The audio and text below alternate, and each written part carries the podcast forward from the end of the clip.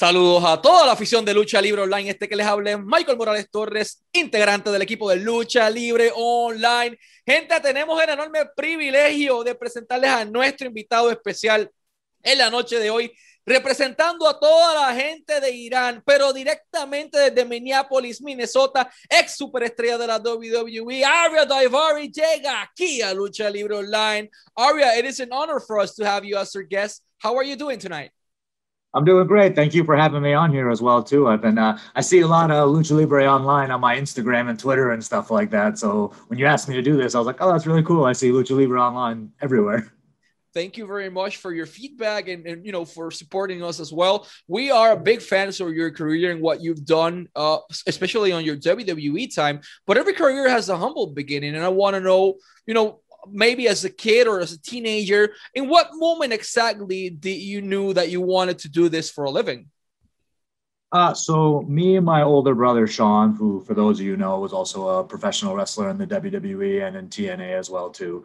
Uh, we were big fans when we were kids. You know, when we were, I was eight years old, he was 13 year old. It was, uh, it was the height of the Monday Night Wars you know, so WCW versus uh, WWE, and we were watching ECW all the time. So we were just right in that perfect mix of uh, the late '90s professional wrestling, and man, we were we loved it. You know, we had all the action figures, all the video games, all the T-shirts, all that stuff. We were obsessed with it, and eventually, me and my brother, we started saying how we want to be wrestlers when we grew up or grow up, and uh, eventually when he became older obviously he's older than me so he got to wrestling first and he became a wrestler. But yeah i would say i was about 12 years old when i started really thinking like when i was a little kid i said oh i want to be a wrestler. But when i was 12 years old i started thinking like oh like i can actually make this happen happen you know? So uh, i know a few people have said this before but that uh, stone cold versus the rock at wrestlemania 17 that was a match. I was 12 years old at the time watching that, and that just that sucked me in so hard that I was like, I want to do this when I'm older. I want to be a professional wrestler. Perfect. I'll translate this briefly to Spanish. Aaron nos cuenta que su hermano, obviamente Sean Daivari, que estuvo en WWE, estuvo en TNA en diferentes partes, pues siempre le gustó esto. Él desde los 8 años de edad, como que le cautivó la atención, como, ah, soy fanático de esto, me encanta. Pero cuando tenía 12 años, es que él dice como que, oye, yo puedo hacer esto ya para vivir, yo puedo hacer esto cuando sea grande. Eh, llega una lucha de Stone Cold que cautiva su atención completamente, pero en los 12 años es el momento clave en donde él, más allá de pasar al sueño, se da cuenta que es, es, es, es posible hacerlo. Which actually leads me to my next question. Once you were 12 years old, that you knew that this was possible to do, what was next? What was the next step? Do you go directly to a wrestling school? Do you sit down on the internet and look for information? Like, what was the next step for Arya Daivari? So, luckily for me, before I had to enter my independent career, I got to watch my brother do it firsthand. So, I saw him in 1999. He found a wrestling school in Minneapolis, and uh, he went and trained and did the indies and made it to WWE. By the time I started wrestling, a few people from his school had kind of broken off and done their own schools and stuff like that. So the same place wasn't open, but we did have a ring and one of the old trainers there. And then there's an independent wrestler by the name of the anarchist Arik Cannon. He uh, did a lot of training for me, helped train me a lot, you know, kind of took me under his wing a lot. Um, but yeah, I was in Minneapolis around 2007. It was my senior year of high school. Um, I actually used to wrestle on the actual wrestling team in high school, and I did that freshman, sophomore, junior year. And uh, by my senior year, you know, I did it because I think a lot of people said like, oh, it's wrestling. I should join the wrestling team because I'm a wrestling fan, but it just wasn't the same. It's not what I was into. So that's my senior year, uh, summer going into my senior year of high school. I found the wrestling school in Minneapolis and I went and got trained. I'll translate this. Él menciona que ya estando en el área de Minnesota había un luchador independiente que estaba entrenando. Él tuvo la oportunidad de ver a su hermano Sean y su carrera independiente y ver todos sus tropiezos, todos sus éxitos, todo lo bueno y lo malo. Pero no estaba el mismo, la misma persona que lo entrenó directamente, pero sí había alguien que se llamaba Ari Cannon, que fue la persona que tuvo la oportunidad de entrenarlo en el circuito independiente. Y una cosa llega a la otra y otra cosa evoluciona y de momento ya este muchacho está metido en los cuadriláteros, tenía 17 años, estaba en su senior year de high school, un muchacho con hambre, con lleno de vida y con ganas de hacer esto. Así que es bastante interesante este dato. You know, you've done many things in your career, but a thing that always caught my attention was the work you did for TNA in their Indian version. I believe it was Ring Ka King. Uh, mm-hmm. How did that opportunity happen to you? Because you're a guy, as you mentioned, you are a first generation American. Your parents, you know, moved from Iran to the United States. So US was basically your your life. And for a moment to the other, you need to get into a plane and get to the other side of the world to India. How was that experience for you? Uh, so I believe my brother had just left Impact, or he, he might have still been there. I'm not exactly sure how it came about, but uh, Jeff Jarrett was the one who came up with this whole Ring Ka King concept. And uh, he wanted to use a lot of guys that he really liked from TNA, and then also some former WWE guys, as well as a couple extra like independent talent. Like um, I remember my brother was the one who contacted me and said, "Hey, I think there's something big that's happening in India, a big wrestling show that's going to be kind of a offshoot of TNA, and they pitched us as a tag team, and they really liked it. Said, "Oh, great!" You know. And at this point, I was still pretty new in professional wrestling. I'd only been in four years or so, so this was my first time doing like a big production, something on TV. You know, we actually had rehearsals and all, and I was brand new to all that. I'd never done television wrestling at that point. I'd only done small independents around Minnesota at that point.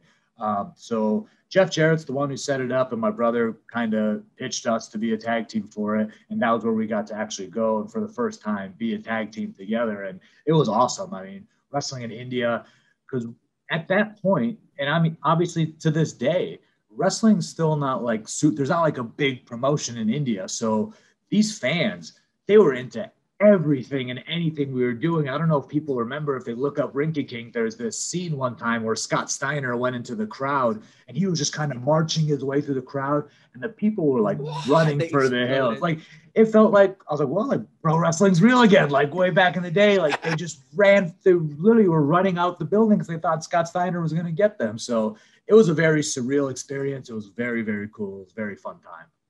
Ahora nos cuenta que la oportunidad de Ring King de TNA, el programa de Jeff Jarrett, de hecho, fue a través del mismo Jeff Jarrett que surge la oportunidad. Su hermano Sean ya no estaba con TNA, pero lo llama y le dice, oye, algo grande va a pasar en India con TNA, una versión nueva, Ring King, algo, un mercado distinto, y nos quieren como equipo. Ahora llevaba cuatro años en aquel momento en la escena independiente. Toca montarse un avión y llegar al otro lado del mundo. Y de momento se toma como que, ok, esto es enorme en India, la gente ama la lucha, no hay una empresa grande, pero el kayfabe es real.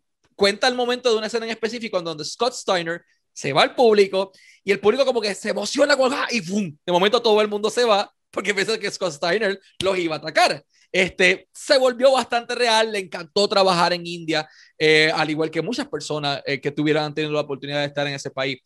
One thing is performing in India, and another thing completely different is the cultural barrier between countries.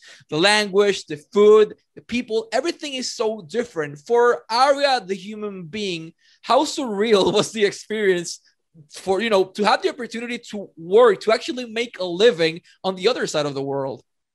It was it was very cool. I mean, it, you're right. It was a completely different experience than I've ever had in my entire life. When we were getting, we're close to landing uh, I remember Sonjay Dutt was he was on this trip as well too, and he was telling us he was telling some of us guys who've never been to India. He goes, just know like everybody's going to stare at you because you, we all obviously stand out. You know, I'm not saying I'm like a big guy or anything, but I was, you know, I'm kind of a bigger guy in somewhere like India, and you know, Chris Masters was there and Luke Gallows was there. Were all we were just these, you know, some of these big giant guys. So everybody was staring at us, and it like it was kind of weird because it was like I said, there's so many people in India, so everywhere was so crowded, and people are just constantly staring at you. And it was kind of like, whoa, this is this is kind of crazy. But I've I've never been somewhere that was so like condensed and full of people like that. Where I remember uh, just seeing like families of five on a like one motorcycle, like just cruising down the street like it was totally normal. Like nobody had helmets on. It was just like a whole family on a motorcycle, and like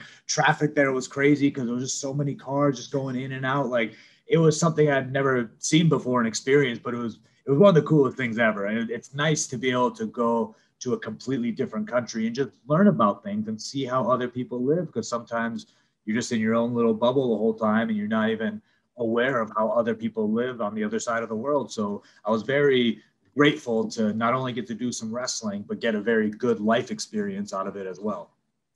Let me translate that. Ahora nos cuenta que una cosa es estar luchando en India y otra cosa es experimentar la cultura. Cuando ellos van aterrizando en el avión, Sonjay les menciona como que, oye, se lo tomen a mal, los van a mirar porque son distintos, son más grandes. Él dice, no soy el tipo más grande del mundo, pero soy mucho más grande que el resto de las personas que estaban allí. De momento todavía tipos como Chris Masters, eh, enormes por ahí, era algo distinto. La barrera cultural era interesante, pero él menciona una anécdota en donde había una familia de cinco en una sola motorcycle, una sola motora. Eran, o sea, el, tráfico, la gente guiando de lado a. Fue una locura, pero fue parte de esa experiencia que le tocó vivir de la cultura india. Uh, fast forwarding a little bit in your career, I mean, you've done many things in your life. You've done Ring of Honor, you've done Independence for a while, you did Ring of King, but there was a moment in 2016 that you uh, you were granted your first big chance. I mean, your first big chance was TNA, but this was a whole next level because it was in your same country in the United States. So WWE had the Cruiserweight Classic at that point. Uh, who was the person that reached out to Ira Daivari and say, "Hey, you're perfect for us. You're what we're looking for. Come here and work with us." So I'll give you a quick little backstory about right before what happened. So. Um, I did the I was extra talent at WWE like a lot of people, a lot of independent wrestlers do in like 2013, I believe. And I went there and I had a it, it was a blast. I knocked it out of the park. I, I got to have a tryout match for Regal. He really liked it. Um, and then they put me in a dark match. It was me and another wrestler here from Minnesota against the Great Khali in a dark match that night. And then after that dark match, they came up to me and said, "Hey, we're going to send you to the Performance Center to do like an official tryout." So I was like, "Damn, I killed it! You know, I did a, did a great job." Uh, so fast forward a few months, I end up at the Performance Center. This is 2014. Um, I'm there with Kevin Owens. That's where the camp he got signed out of. Like Roderick Strong was there, ACH, Rocky Romero, Willie Mack, a really star-studded group of guys. And uh, we do the tryout, everything goes well, but unfortunately, I didn't get picked. You know, I got told this was March of 2014. They just said, "Sorry, you know, not right now," or I don't remember what the email said, but it was a, basically a rejection letter. So I kind of thought that was it. But I do remember William Regal telling me a long time ago, he said there's a special project that we're working on that would be for the network. And if it comes to fruition, you're one of my guys I'm going to use for it. I didn't know what he was talking about. It happened to be this cruiserweight tournament. Um, so I thought my time with WWE was done. You know, I did the tryout. They said no. I said, well, I don't know what else I can do. There's nothing else I can show them. So I guess I'll just keep wrestling. And that's when I went to Ring of Honor and got to wrestle there and just kind of try to keep busy on independence. But then um, it was January of 2016. Canyon Ceman he emailed me, and honestly, it was it was kind of out of the blue. Like I said, I thought my shot at WWE was over, and uh, he told me he said, "Hey, this is a one-time opportunity. We're doing a global cruiserweight classic, is what it was originally called." And they said we're going to do this in June, and like we'll tell you more details in the coming months. You know, so to me, it was a I was pretty shocked about it just because, like I said, I did a tryout I didn't get signed, so I thought they were going to pass on me, but it seemed like it was just not at that, that that moment in 2014 they need me, but then in 2016 they did want me for the classic. So that was a really really cool deal. I'll explain that in Spanish. Ahora Daivari nos cuenta que antes del Cruiserweight Classic, él trabajó como extra en muchas ocasiones para WWE. A William Regal le gustó su trabajo, hizo Dark Matches contra The Great Khali y una cosa llevó a la otra. Y le dicen, oye, vamos a hacer algo contigo. Vamos a darte un tryout en el Performance Center para que tengas la oportunidad de que te firmemos. Ah, excelente. ¿Qué tengo que hacer? Llega allí, hace el tryout y de momento el email, que donde en el email le dicen, mira, eh, sí, pero no en este momento. O sea, básicamente una, una carta de, de, rechazo porque en ese momento no, no estaban interesados en él o no tenían nada para él. Y él como que pues no bajó la guardia. William Regal le dice, hay un proyecto que estamos desarrollando que si se concreta para el WWE Network, you're one of my guys. Tú eres uno de mis muchachos. Yo te voy a querer ahí a ti.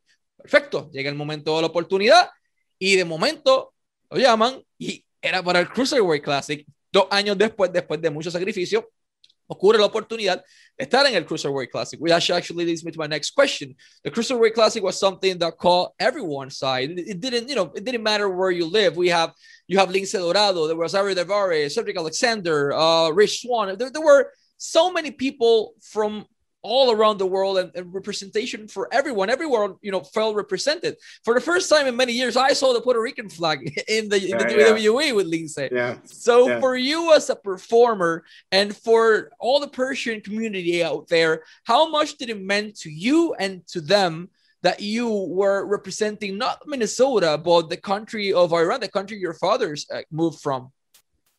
Yeah, it, it was very cool. You know, I really enjoyed the concept that they were doing a global cruiserweight classic because there's a lot of talented, very talented independent wrestlers just here in America. They could have very easily done a 32 man tournament of just guys here in America, but the fact that they wanted people representing different countries to make it really, I mean, it is called World Wrestling Entertainment. That's what WWE stands for, you know. So they wanted to get people from all over. And you know, there were some people who thought like like ah, he's from Minnesota, he's not really from Iran. And I said, well, I have Iranian heritage, and unfortunately, I don't think there are any that I know of any actual professional wrestlers from Iran right now. So I think the closest thing was going to be me. Sorry, I had something pop up. Don't worry.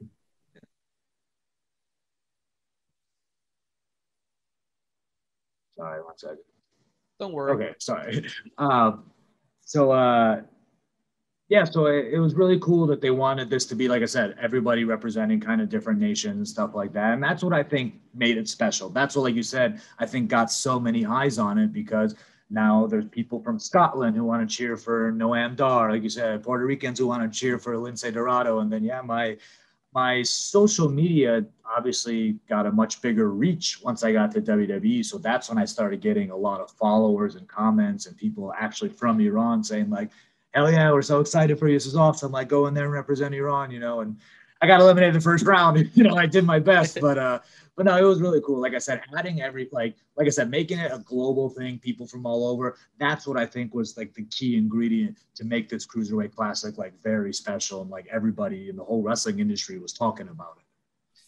Eh, Aaron nos menciona que la clave de esto fue que fue un torneo global. Él dice, puedes poner un torneo de 32 personas en Estados Unidos nomás solamente en, USA, más nada, y eran un montón de gente, pero de momento tienes a Noam Dar de Escocia, tienes a Jack Gallagher representando Inglaterra, estaba Kota Ibushi representando a Japón por ahí, estaba Arya representando Irán, Lince Dorado de Puerto Rico, etcétera, etcétera, y llega el momento en donde, ok, lo exponen a él, va representando Irán y su social media empieza a agarrar el número. Comentarios de personas de Irán, como que en aquel momento no conocía a ningún luchador eh, iraní completamente, así que lo más, lo más cercano era él. Y había gente de momento que de Irán le comenzaron a escribir, mira, felicitándolo, estamos contigo, eh, ve, gana esto. Como él dice, me eliminé en la primera ronda, pero di lo mejor que tenía y fue una experiencia muy, muy bonita. After that, something really interesting happened, and I'm talking about 205 Live. Nobody expected a full program made of cruiserweights on WWE, broadcasted every single week, live most of the time. So, for you, how this you know how much as it meant this because maybe 20 years earlier this wouldn't have been possible. Yeah, we had guys like Juventud Guerrera, Rey Mysterio, among many other guys, but full program 20 years ago never thought you know never no one thought that it was this was going to be possible. So how did it feel for you?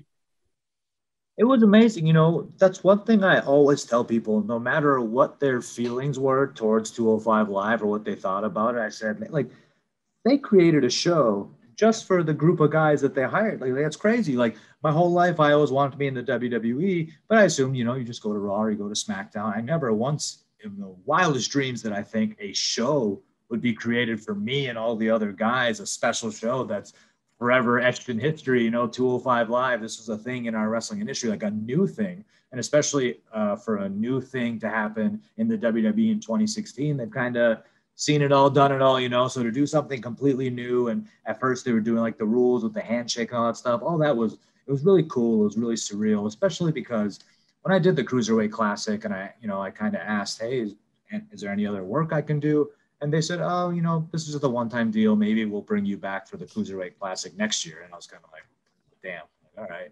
But then we, I kept getting called to come do some Monday Night Raws, and it was just kind of, I was just, it was literally like random bookings I was getting. Like I was still an independent wrestler, but I was just wrestling on Monday Night Raw on Mondays all of a sudden.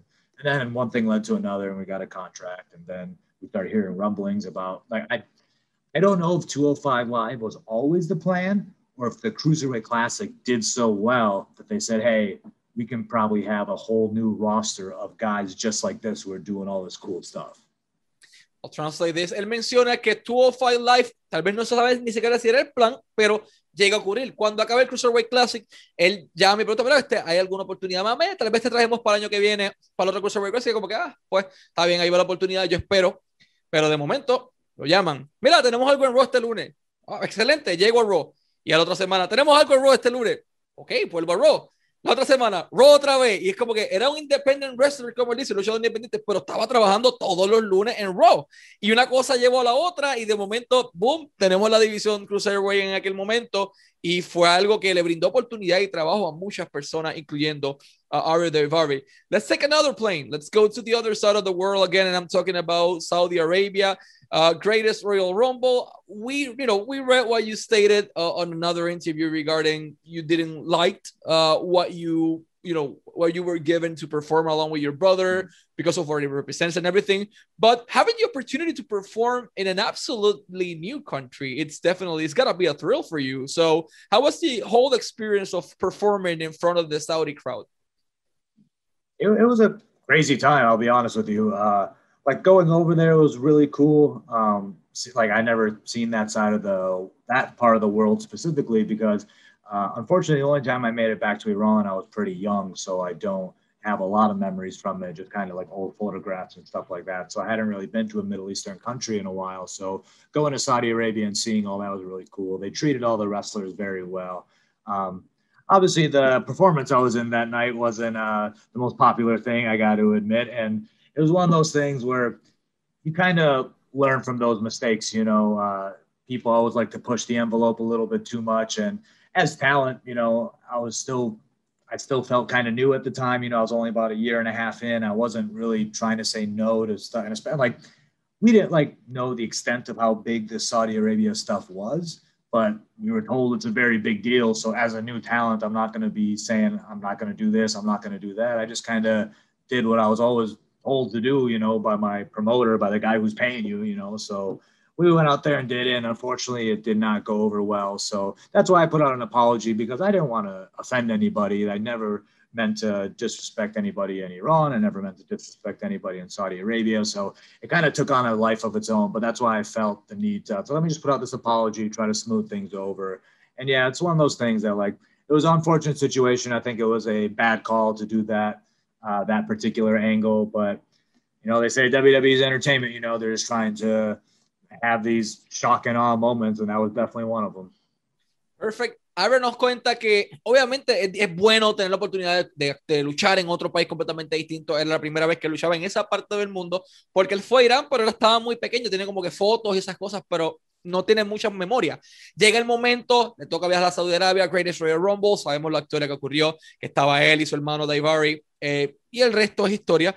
Toca, como él dice, eh, poner una disculpa pública por aquella historia eh, que ocurrió en ese show para tratar de suavizar las cosas. Su intención de dice nunca fue ofender ni a la gente de Irán ni a la gente de Saudi Arabia, eh, pero es parte de, fue una historia que no debió haber ocurrido eh, y que salió definitivamente mal, pero la WWE es entretenimiento y querían hacer algo distinto y algo shocking. Él fue parte de esa historia you did many things in the WWE. You you were you were part of NXT, 205 Live. You wrestled on Raw.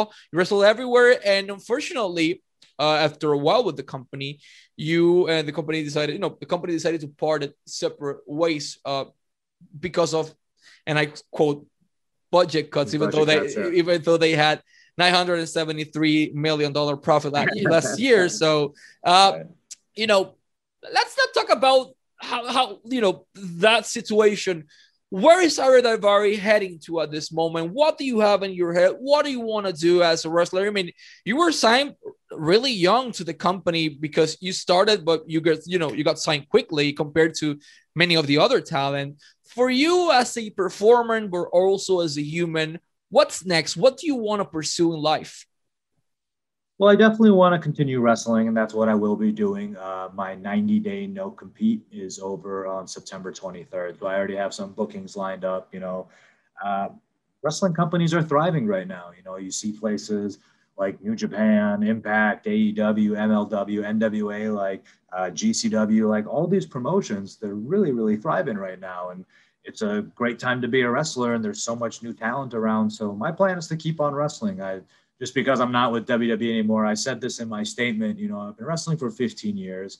10 years of it was before the WWE. So I know how to be an independent wrestler. I've done many shows. Like, I think there's some guys who've only done the WWE that if they ever go to the independents, it might be like a yeah. culture shock to them a little bit of what uh, what it's like sometimes. But like I did that for 10 years and I loved every minute of it. You know, going to WWE was a was a real lug like WWE is like luxurious wrestling. You know, you got tra- trainers and big locker rooms, all this kind of stuff. Like I know what the indie grind is all about, and like I'm ready to get back to it and keep going. So my wrestling career is far from over. Dabra dice que la carrera no ha terminado.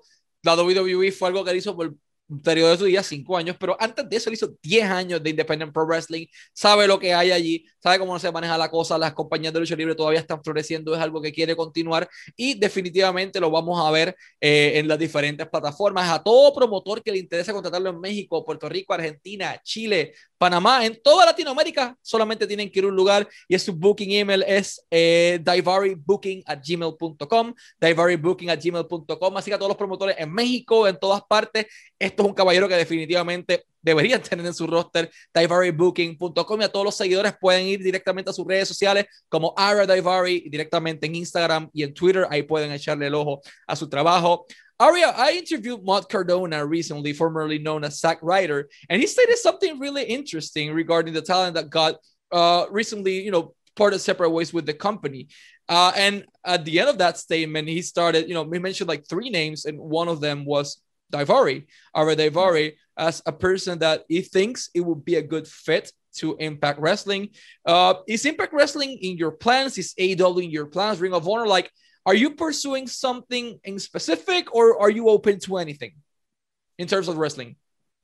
In terms of wrestling, I'm definitely open to anything, but it's not as simple as just saying like this is where I want to work and then I go work there. You know, you have to go talk to some people and just kind of get things sorted out and figured out. And to be honest, like the wrestling business is always evolving, it's always changing. And I kind of feel like until this 90 day no compete is over, you still just kind of gotta wait because, you know, if you're a really, really big star, maybe you'll have multiple contracts just constantly waiting for you and stuff like that. But I think for most people, you just kind of got to see. But yeah, working for Impact would be amazing. AEW, like I said, the companies that I listed, you know, AEW, New Japan, Impact, MLW, NWA, they all have really good wrestlers. And honestly, the big part of it, it's guys I've never wrestled before.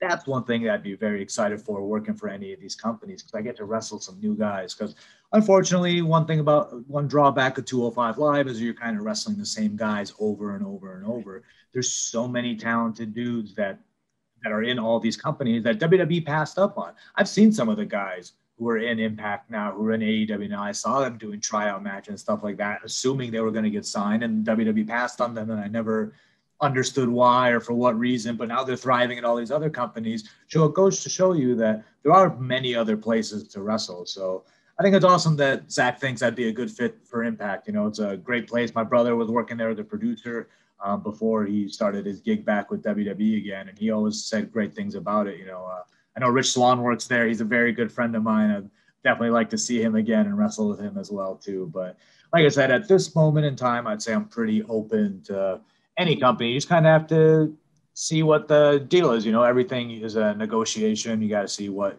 they're offering, how many dates, all that kind of stuff. So at this point, you just kind of have to maybe wait till your 90 days over and then you can really start negotiating and talking and figuring out what the next step is.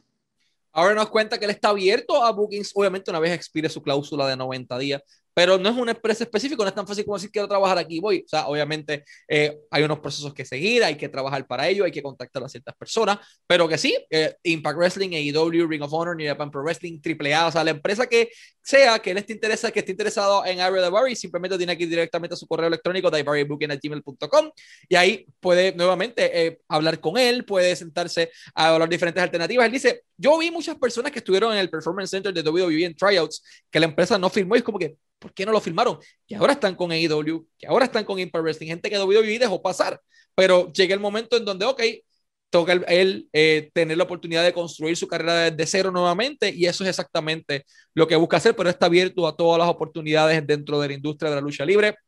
Aria, before we go to our last question, I wanted to thank you very much for your time. Uh, you know, it's, it's an honor for us to have you here as our guest. Last but not least well last but not least if you you know watch out you know if you watch back your career. You started 15 years ago. Uh, you've done many things in your career that highly probable that eight-year-old kid that started watching wrestling didn't imagine was going to do at one point of his life. So, uh, do you feel happy with the career you've had uh, and the career choice? You know, in terms of job, uh, uh job option. You know, being a wrestler, having the opportunity to perform in WWE, Saudi Arabia, uh, India, Canada, the U.S. Like you perform everywhere. So, do you feel happy with what you've achieved in your career so far?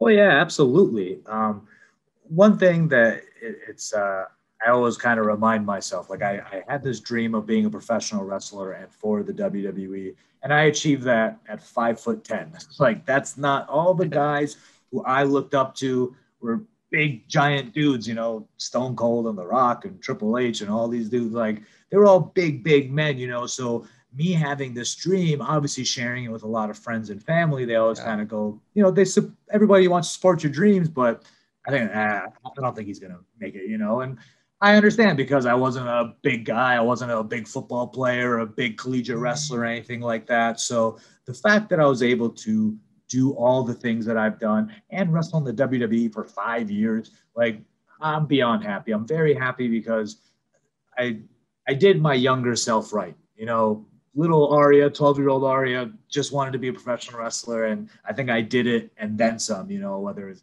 also getting like action figures and being in video games, all these extra things that I never really thought about. I just wanted to wrestle for the WWE. And while I was in the WWE, all these cooler things kept happening where you get your own show, you meet some great friends. Like I said, you get cool merchandise, action figures, t shirts, you travel the world, see all these sights. Like it was beyond my wildest expectations, wildest dreams, you know. So now I'm very satisfied with everything I did. But like I said, it's not over yet. You know, I'm not I shouldn't say I'm not fully satisfied because there's still a lot more work to be done. You know, I still plan on staying at this for a long, long time. Ahora dice que logró estar en la WWE midiendo 5'10. Antes era como que los tipos como Stone Cold, como The Rock, tipos grandes, eh, alto. Y tener la oportunidad de, de, concretar su sueño midiendo lo que veas como que, ah, voy a hacer luchador de la WWE, te deseo mucho éxito, pero como, ah, no creo que lo logre, como él dice, I don't think he's gonna make it porque medía 5'10, pero lo logra, concreta ese sueño completamente eh, y las cosas extras en la vida que también tiene, que o sea, salir en videojuegos de WWE 2K, eh, tener figuras de acción, viajar el mundo entero haciendo lo que le apasiona, se siente feliz con lo que ha logrado, pero ojo, su carrera no ha acabado, él tiene muchas cosas que está persiguiendo en su vida y va a buscar atraparla. Y esa es la parte interesante de esto. Aria, we are so interested to see what you're going to do next once the non-competition clause expires. We are always wishing you success in both your career and your personal life. And once again, thank you very much for your time. You know, one thing I do want to say too is that I've never had the opportunity to wrestle in Mexico or Puerto Rico either. So those are actually two places, uh, especially Puerto Rico, because I know how much history is there. You know, a, when it comes to wrestling, I'm a big history buff. So seeing some of the legends of our business who've gone through Puerto Rico, and you hear all the stories of wrestling in Puerto Rico, like it's something I've always wanted to do. So to the fans of Lucha Libre online, I'm hoping that someday I'll be able to come out to either Mexico or Puerto Rico and uh, meet all those people and get to perform for all of them as well too. Ahora dice que quiere llegar a Puerto Rico y a México a luchar. Son dos cosas que quiere hacer en su vida. Uno, principalmente Puerto Rico, porque ha escuchado las historias, el talento que ha pasado en él y quiere pues, ver los fanáticos en persona. Así que los promotores, gmail.com en Puerto Rico, en México, hay muchas empresas. Este hombre necesita visitar estos países. El talento es increíble. Solamente resta que cuando acabe su cláusula de no competencia, comiencen a escribir, denle una llamada y créanme que él va a estar acá con nosotros eventualmente. Y más que decir, este fue Aria Daivari y Michael Morales Torres para Lucha Libre Online.